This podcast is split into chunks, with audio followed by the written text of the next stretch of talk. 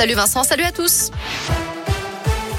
Et attention à cet épisode de gel, le Puy-de-Dôme mais aussi la Loire et la Haute-Loire sont en vigilance orange pour le risque de neige et verglas à partir de la nuit prochaine. Vous pouvez donc ressortir les doudounes, le bonnet et les gants. Le froid est de retour dans la région. Les températures négatives sont annoncées en Auvergne-Rhône-Alpes au moins jusqu'à mardi prochain. Et à la une, il est désormais mis en examen. Un homme de 34 ans a été écroué un mois après les tirs qui ont visé deux frères stéphanois à Pont-du-Château dans le Puy-de-Dôme. Un conflit autour, d'une dette de trafic de stupéfiants. Le tireur avait ensuite pris la fuite. Il s'est finalement rendu de lui-même à la gendarmerie avant-hier après des semaines de cavale, notamment à l'étranger.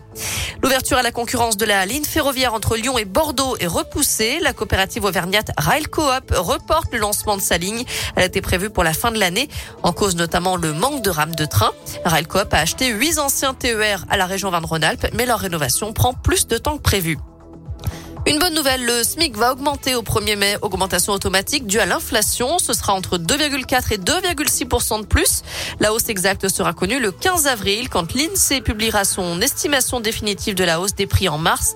D'après son estimation provisoire publiée aujourd'hui, la progression de l'indice des prix à la consommation s'établit à 4,5% sur un an à cause de l'envolée des prix de l'énergie et de l'alimentation.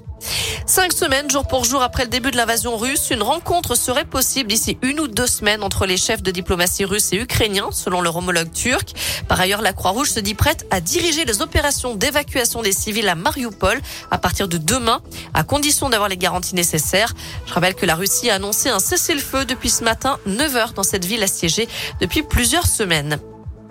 Enfin du foot et quart de finale retour de la Ligue des champions des champions féminines.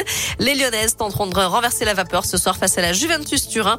Elles avaient été battues 2-1 à l'aller. Coup d'envoi à 21h. Le PSG lui a validé son ticket pour les demi hier après avoir sorti le Bayern Munich.